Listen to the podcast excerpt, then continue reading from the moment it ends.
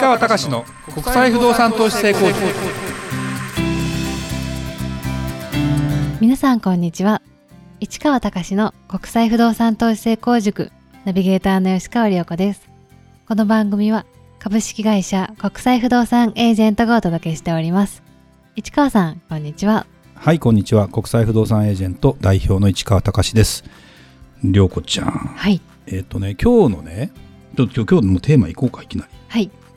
えー今回は NHK 大河ドラマ「鎌倉殿の13人から見る今も昔も変わらない人間ドラマとは」というテーマです。まああのドラマの内容の話はこの後しますけど、はい。そもそもね今ね前ほら TVer の話したじゃん、はい。TVer が同時でテレビの配信と同時で見れるっていうのは地方の局のコンテンツがなくなるから潰れていくぞみたいな話をちょっとしたと思うんだけども今 NHK も NHK プラスっていうあのオンデマンドというかあの見逃し配信的なものを、まあ、1週間以内とかだったらもうネットで見れるんですよ。見れる時代。無料で。もちろん NHK オンデマンドっていう有料月1000円ぐらいのサービスっていうのもあるんだけどもまあ有料ってやっぱ限界あるし伸びないし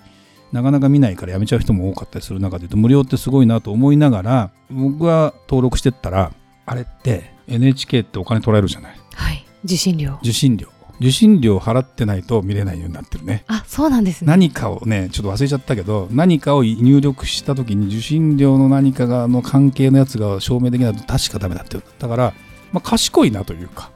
これ見たければ受信料払えみたいななるほど。ね感じになったのでまあそういう僕はもう別に引き落としでずっと払ってるから多分簡単にできたんだけどでも逆に NHK も結構なコンテンツがあってやっぱねうーんなんだろうなスペシャル例えば NHK スペシャルとかドラマも NHK の方が面白かったりするんだよね。やっぱり予算のかけ方含めて違うしいや大河ドラマっていうのはあの前に行こうかじゃあね今ね一番流行ってるさはい。ドラマ。一番流行ってるから業界人不動産業界人でいうと正直不動産ってや山山 P がさ主演で市原隼人とかと出てるやつがあってよくじゃ見てないと思うけど。僕もね録画だけしててたまに見るんであんまり見てないんだけど実は。でも見た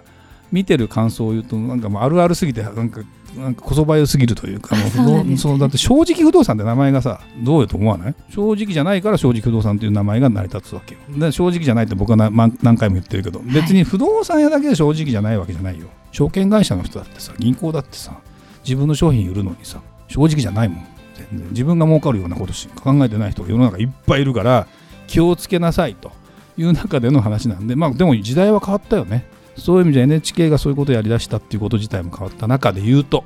ちょっとまたもう本題に行きますけど大河ドラマ大河ドラマっていうのはあの1年間やってるんですよ。はい。1月からスタートして12月までやってるんですよ。だから50回ぐらいなのかな。今今のドラマってほらワンクール3ヶ月だと10本から12本ぐらいしかないわけでじゃないですか。それをで朝ドラも半年ぐらいやってるけどそういう意味じゃ一番長い中で実は僕もね大河ドラマほとんど見ないのよ。10年に1回か2回しかぐらいあそうなんでたまたま三谷幸喜の時だから見てるのか真田丸かな前見た時。それかあの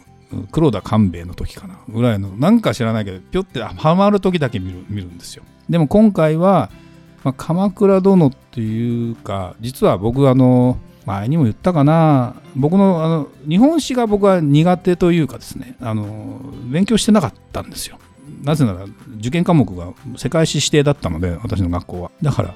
もう日本史もあんまり勉強することもなくだからですねもう鎌倉時代とかあの辺りの人の名前が出てきてもよく知らないんですよ。で平安時代から鎌倉あん？貴族ん？何？豪族貴族荘園ん？とかって。で今だってさあ涼子ちゃんもちょっともう世代的に今の学生とは違うからだけどさ鎌倉幕府成立の年月日ってあの年って変わってきたって知ってる？今昔はさ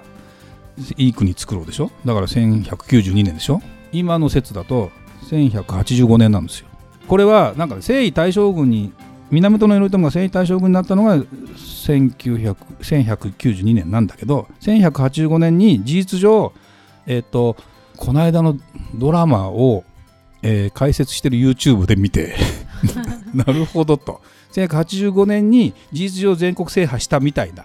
その時になんとかっていうもののおものの位をもらったっていうのが鎌倉幕府成立を見ていいんじゃないかという説が多いらしくて、ああなるほどね。でも武家政権の本当の始まりだからねそういう意味じゃね。っていうことなんかはそういうその背景を知ってると楽しいわけ。で、まあ、前も喋ったかもしれないけど今 YouTube でさ解説してくれてるわけよ。その鎌倉殿の13人を解説するっていうもう YouTube10 本ぐらいあるからねでその中でお気に入り2人分2人ぐらいがやってるやつをこう見て予習をやってるとだって登場人物の名前がわからないいっぱい出てくるから。漢字とはいえもうよくわからない。ででもこれ見てくるとよくわかった。でまあ言ってみればあの源頼朝が昔だからその前は平家平あの平清盛とかがガーッと行ってで、えー、一回日本を制圧したかと思いきやその時に、えー、源氏が滅ぼされるわけですよ。だから源頼朝のお父さんが平清盛に、まあ、殺されてその時に頼朝はなんだか知らないけど助けられたんでまあ子供だしみたいな。いいんじゃない？生かしといてもみたいな。そんなやついたっけぐらいの感じなんだよ。でもそれが結局やっぱり昔は父の敵みたいな。それでいろいろあってまあ苦労したけど結局政権を作ったと。いうことででまあ大泉洋さんがやってるのですごく親しみやすいというか、ね、それがなんかすごく歌舞伎俳優みたいな、まあ、今の歌舞伎俳優も結構普通の人もっぽいドラマいっぱい出てるからあれだけどそう時代劇って感じは全然ないので逆に見やすいのかなと思うんだけどもすごく最近はねだから要はこのちょうど今その幕府を作ろうというか全国全国制覇をもう平家を完全に滅ぼしてやってってでも源氏の中でも結局ですねその人間模様今も昔も変わらない人間ドラマっていうところで言うとやっぱりね最終的に独裁政権を作るんですよどうしても。だからこの間の回は源義経だ弟だよねが壇の浦で平家を滅ぼしたにもかかわらずなかなか言うこと聞かないってことで最終的には殺せという指示を出すわけ弟よ。でやっぱそのそれも全てこので弟の子供を見もみんと身ごもった静御前っていうねまあ妾さんみたいないるんだけどその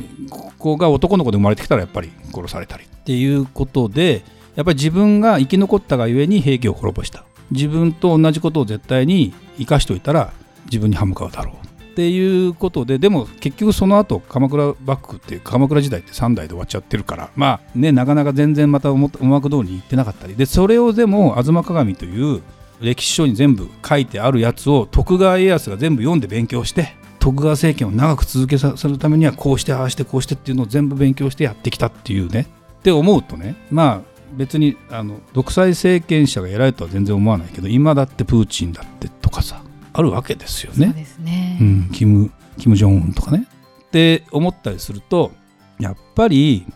でそれって僕は会社の経営者だったりする時にどこまでその温情だ非だとかさ例えばうちの会社はそういうふうな取り方はしてないけどやっぱり会社に歯向かう人とかやっぱりいろんな人がいてで会社のためにみたいなねこの大義名分っていうのはあるんだかないんだか本当はないんですよ。例えばお国のためとか何のお家のためにとかってやってくるんだけども僕は実際はそれはなんかある意味責任逃れのような気がしててしょうがなくて。だってその人本当にその続けていくっていうのはやっぱり現実問題が徳川家康はすごいな。長く続いたもんね。だけどまあ北朝鮮もさ3代目じゃん今とか。いろんなことを考えていくとやってるうちにだんだんどっかでほころびも出る中であのなかなか難しい問題なんだなっていうことなんかを非常に考えるという意味ではその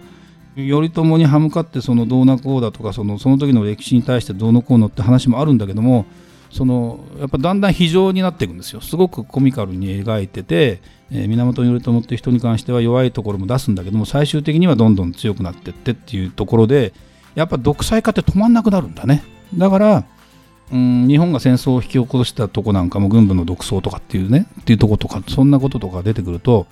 本当にそのまあそうすると暗殺されたりさいろいろ世の中って。あったりするからそう思うと歴史は繰り返していくよねっていうふうに思ってみたりって思うとその鎌倉殿の13人自体も描かれ方も含めて結局でもあれって鎌倉殿の13人っていうのは頼朝がさんが死んでからがテーマだからね。主人公って北条義時義時って言ってそれに仕えてた人だからだからまだ死んでないから今度まだね半年が残ってるから多分そこから描かれてどのようにやって北条政子っていう人がまたねあの実際の御家人と呼ばれるその部下だったのが将軍を操ってみたいなパターンになっていくっていうふうに思うとうーんある意味歴史を学ぶっていうのはやっぱり楽しいというか大事というかそれを見ながらどこを進化していかなきゃいけないのか。で昔はこうなんていうの？弓でやるかそれこそ刀で切るかぐらいの話が今核核爆弾かって世界になるけど結局やってること一緒じゃないですかみたいな話もあったりねすると何というのかな。うんあのうんまあまあまあそこまで考えなくてもいいんだろうけど自分は、うん、楽しみながらそういうものをね見る機会っていうのは面白いかな、まあ、なかなかその鎌倉時代ってそのスターがいないので今まであんまりテレビでクローズアップされてないんですよ。でやっぱりどうしてもほら織田信長とか豊臣秀吉とか徳川家康とかあの辺りの戦国時代その後の話ですよ。の方がスターがいるから盛り上がるんだけどそうじゃないことあたりをこうテーマにしながらでもあのそういうものが繰り広げられてるんだなと思うとあのそんなこと知ってるよっていう人からすれば何を言ってんだ今更っていう話なんだけどもまあ僕からすれば今までそういうことに対して真剣にこう見てきたことはなかった中で言うとまあそれはそれで今はあの楽しめるなという感じになってきているのでまあ、大河ドラマね贅沢にねいろんな俳優さんをこう出してやってるけど、ね、うん、受信料払ってんだからその分見ようかなみたいな